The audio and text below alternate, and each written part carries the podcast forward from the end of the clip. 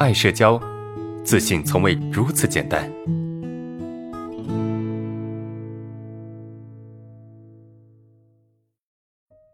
下一个问题，现在处于接纳的百分之五十的状态，以前对视不超过三秒，现在时间可以长一点了，但是对视时间一长，心里就有另外一个声音，你的症状要犯了啊，马上自己的状态就不好了，怎么办？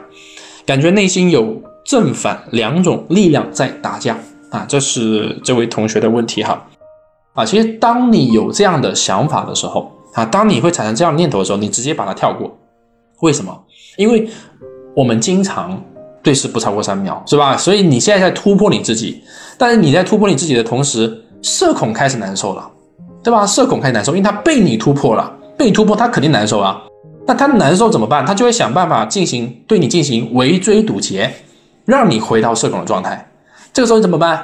你不能听他的呀，对吧？你继续的把它放在一边，这些都是幻想，你不要去在意它，继续的把它放在一边，继续的该对视对视。